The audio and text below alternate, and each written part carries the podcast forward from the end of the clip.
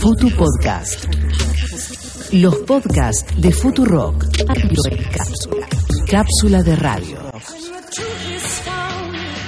Buenas malas amigues de Futurock. Mi nombre es Barbie Recanati y este es un nuevo psicodélico episodio de Mostras del Rock. Para cuando llegaron los años 60, el rock and roll ya estaba instalado, pero fueron los subgéneros como el folk de protesta, la psicodelia y el garage que transformaron al rock and roll en rock. Dentro del folk y la música de protesta hay mujeres que fueron clave. La primera para mí es Odetta Holmes, según Martin Luther King, la reina de la canción folk americana. There's beauty in the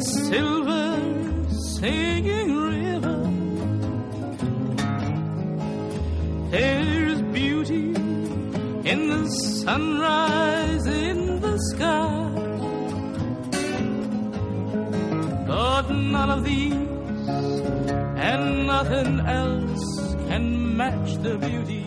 estudiaba música en Los Angeles City College y cantaba para grupos de teatro que salían de gira. Y en el 56 graba su primer disco, Odetta Sings Ballad and Blues, en donde suena Mule Skinner Blues.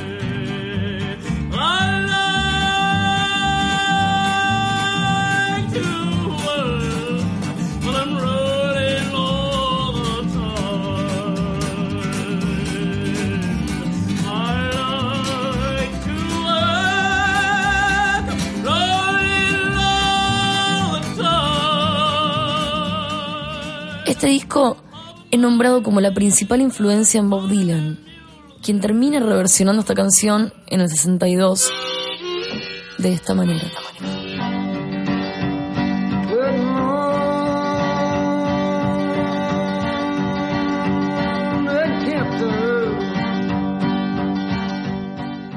Odetta reinterpretó el blues, tal vez por su estadía en San Francisco entre beatniks y cafés bohemios, de una manera que termina siendo la puerta al revival del tan importante folk de los años 60. Y no solo fue fundamental dentro de lo musical.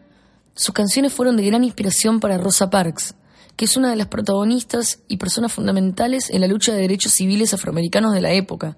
De hecho, gracias a ella, se terminan de separar afroamericanos y blancos en los colectivos.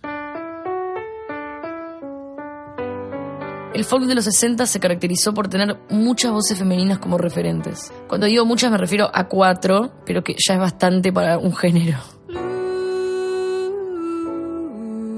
Entre ellas estaba Johnny Mitchell, quien sacó uno de los mejores discos de la historia, según yo, Blue.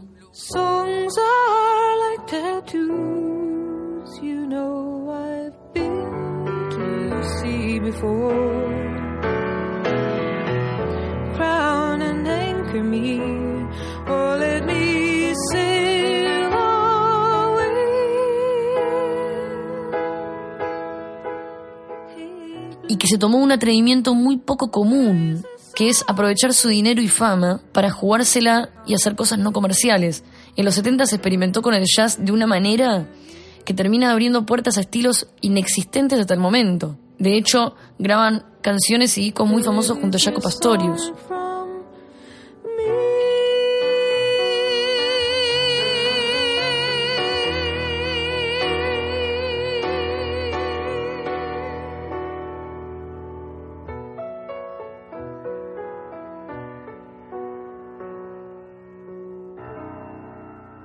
También estaba Mama Cass Elliot, la cantante de Mamas and the Papas, que sufría un hostigamiento social muy grande por tener un cuerpo lejísimos del estándar eh, planteado por la sociedad y sexualizado. Algo importante para destacar teniendo en cuenta que en esa época hombres gordos haciendo música sobraban.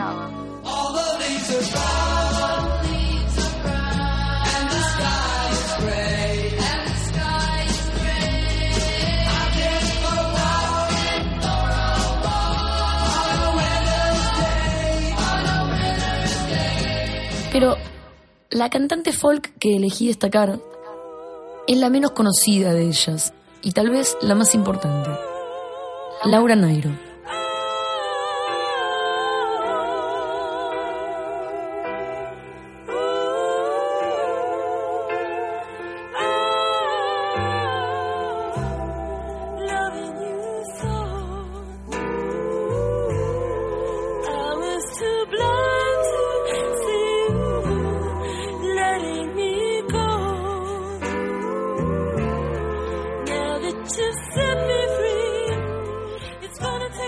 Laura Nairo era del Bronx y desde muy chica hacía música en las calles de Nueva York.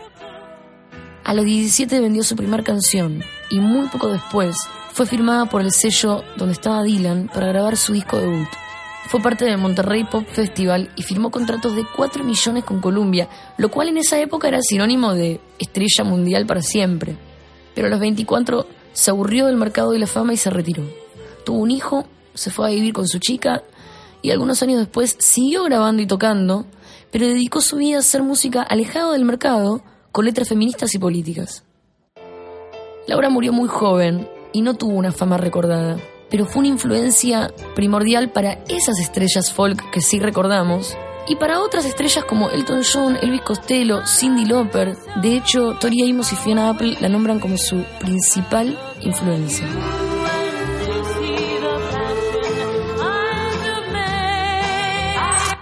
El folk y la música de protesta es tan importante para el rock que estoy convencida que muchas de las canciones punks que conocemos no existirían si no fueran por estas heroínas.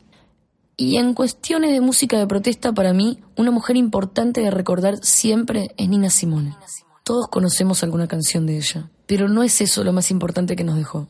Nina era música prodigio, y de hecho la razón por la que termina metiéndose en el jazz, soul y RB es porque es rechazada repetidas veces de escuelas de música clásica por ser negra. Nina se vuelve muy popular haciendo música pop de la época, que lo hace para pagar sus estudios como pianista clásica. Frustrada por el rechazo del mercado de los músicos clásicos, termina hundiéndose en el blues y el soul.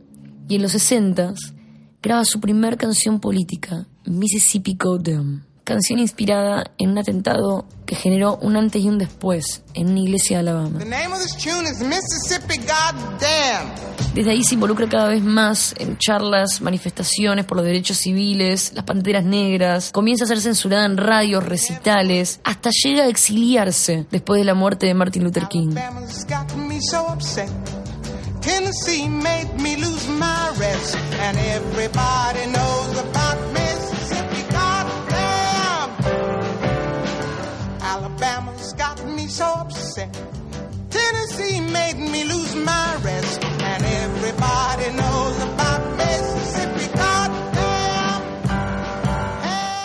mujer le declaró la guerra nada más y nada menos que Estados Unidos. Así que Nina Simone siempre en nuestros corazones. La psicodelia es otra historia. Un género tal vez creado por los baby boomers. Esa generación nacida después de la Segunda Guerra Mundial, que son hijos del el comienzo de una gran economía, de padres con salud que no iban a morir en la guerra y que se iban a dedicar a mandar a sus hijos a la universidad y a darles tiempo para desarrollarse y que sean intelectuales, hippies, orgías, ácido, fiesta, fiesta, el verdadero comienzo del rock and roll.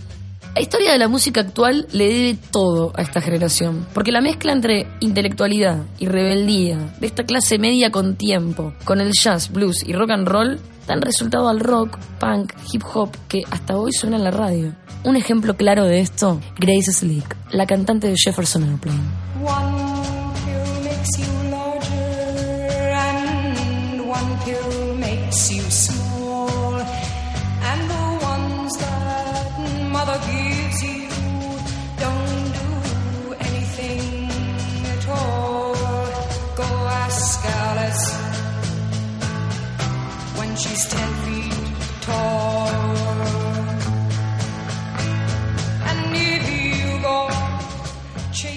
Su más grande hit, White Rabbit, fue compuesto por ella escuchando Miles Davis pasada de ácido.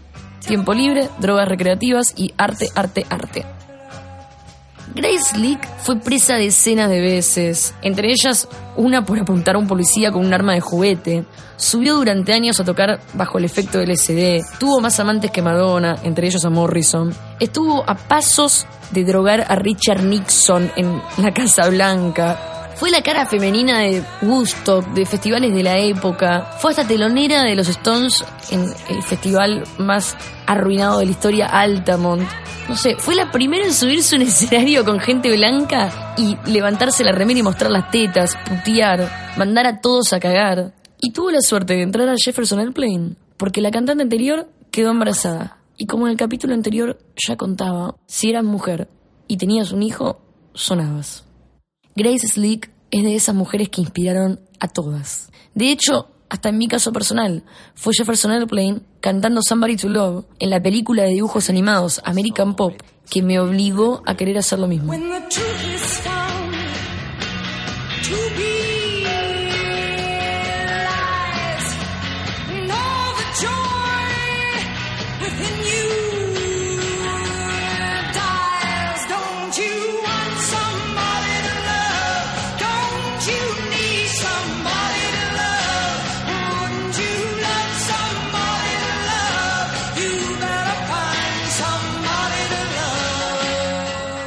Tenía una amiguita que se llamaba Janis Joplin, su mejor amiga. Janis es tal vez la mujer más importante en el rock. Cuando cerrabas los ojos no escuchabas a una mujer blanca de Texas. De hecho, escuchabas a sus propias ídolas, como a Bessie Smith, de quien hace este hermoso cover.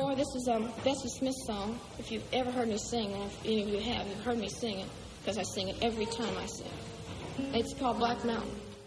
Janis fue elegida como la nena más fea del colegio por sus compañeros. Y ese fue solo el comienzo de un camino de depresión y baja autoestima que la llevó a la adicción de todo.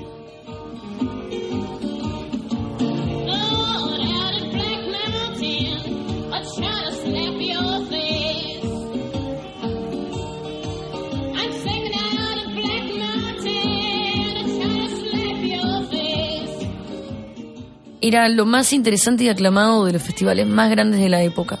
De hecho, tocó la fama en el 67 después de participar en el Monterrey Pop Festival.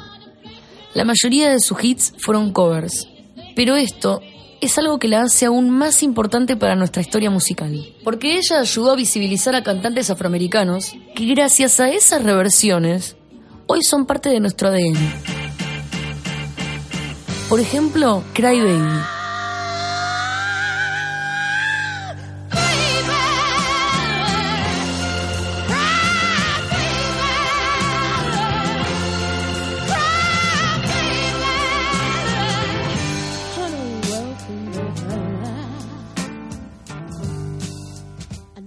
La canción original fue grabada en el 63 por Garnet Mims y se dice que ni Aretha ni Otis hubieran sido quienes son sin él. Garnet es tal vez una de las mayores influencias en el soul subestimadas hasta el día de hoy.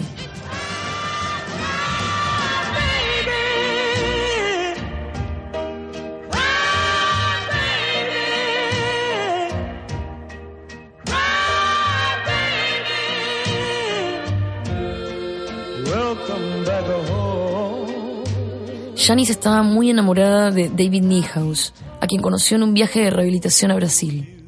Pero él, al igual que todas sus novias y novios, se alejó por su adicción. Janis quedó destrozada. Murió ese mismo año, en 1970, a los 27, de sobredosis. Y dejó un testamento para sus mejores amigos con 2.500 dólares para que se emborracharan durante su funeral. Unos días después, llegó una carta de David diciendo que la extrañaba y que quería volver con ella. Sí, señores, maldita era sin WhatsApp. ¿Quién dice, si Janis hubiera visto esa carta, tal vez estaría entre nosotros haciendo reggaeton? Leonard Cohen se la cruzó una vez en el ascensor del Hotel Chelsea y terminaron teniendo una noche de aventuras donde le escribió esta hermosa I canción. remember you well in the Chelsea Hotel. You were talking so brave and so sweet. Giving me head on the unmade bed while the limousines wait in the street. Those were the reasons. That was New York. Fuera de la psicodelia y el folk de San Francisco y lejos de la playa, ocurrían otros fenómenos en Nueva York.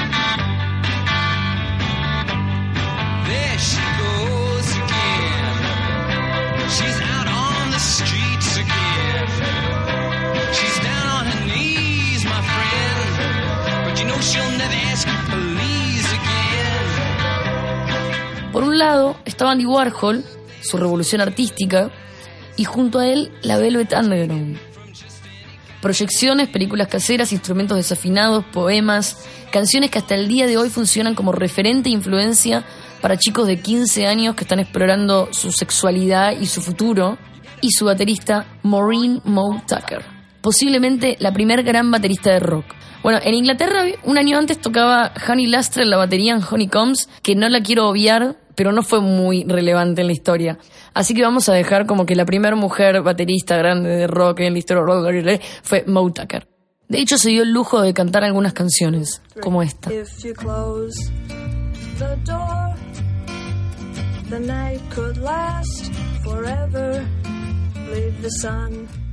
Moe Tucker es posiblemente la primer referente mujer baterista para muchas chicas que se iniciaron en esa época. Velvet Underground fue tan contracultural que su carrera fue un asco mientras existían. Y hoy son el icono número uno de la contracultura. Su primer disco, el de la bananita, se llama Velvet Underground a Nico, porque la voz que escuchamos de fondo es la de Nico. Nico es una de las mujeres más fascinantes de los años 60. Alemana, que escapó de los bombardeos de la Segunda Guerra Mundial, violada por un militar gringo, modelo de Coco Chanel en París, actriz de la Dolce Vita de Fellini, portada de un disco de Bill Evans. Y después de todo esto, cuando era viejita y tenía 27 años, graba su primera canción con un chiquillo llamado Brian Jones y un productorcito llamado Jimmy Page. I'm not saying.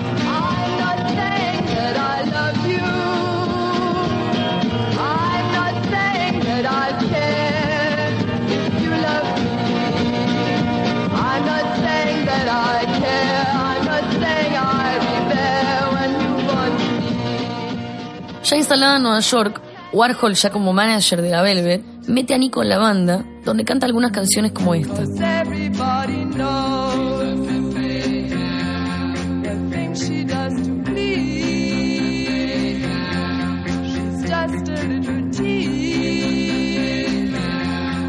Oh, oh,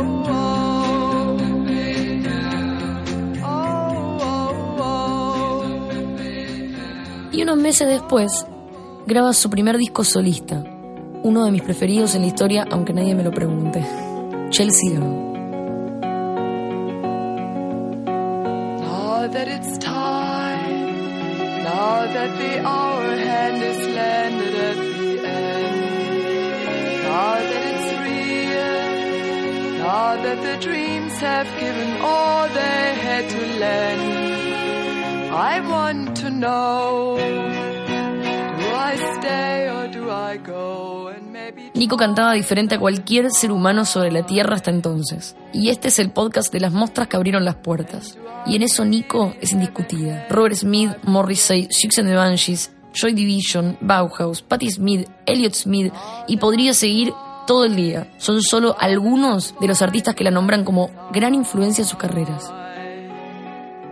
Nico se muere andando en bicicleta de un infarto. Se cae, se golpea la cabeza y ¡pum! Vamos a pensar que fue su karma porque en el fondo todos sabían era un toque nazi.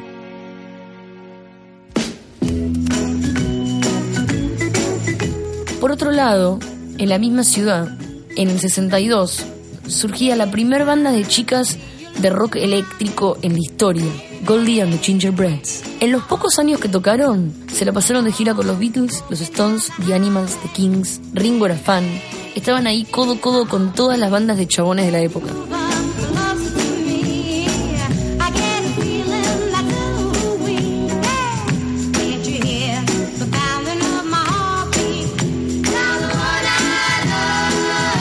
Se separan y no son recordadas para nada, pero estuvieron ahí teloneando y recorriendo kilómetro a kilómetro para decirle a las chicas adolescentes que ellas también podían tener una banda. Y algunos años después las van a tener, porque muy poco después de esto aparecen The Pleasure Seekers con las hermanas Cuatro.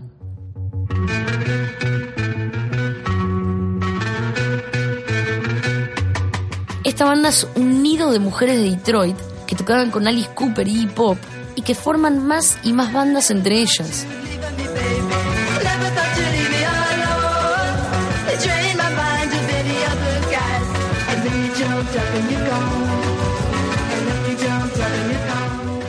Una de sus cantantes y la bajista del grupo era Susie 4, quien en uno de estos shows es convocada para comenzar su exitosa carrera solista.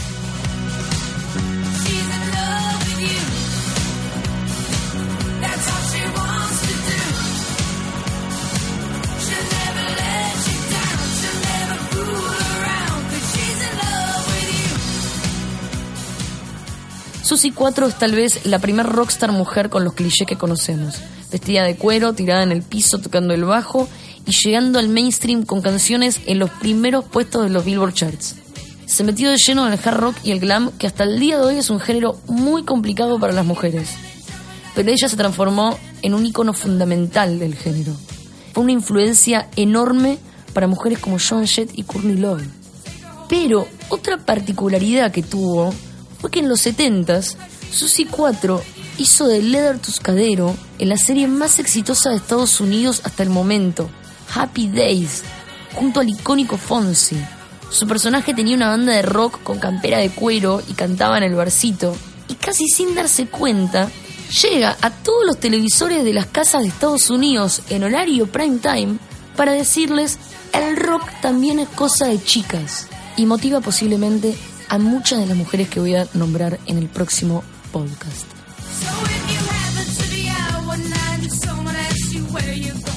Hasta entonces, chao. To in the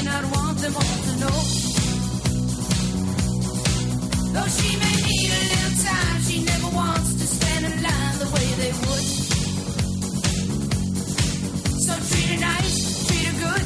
you like, you know you should.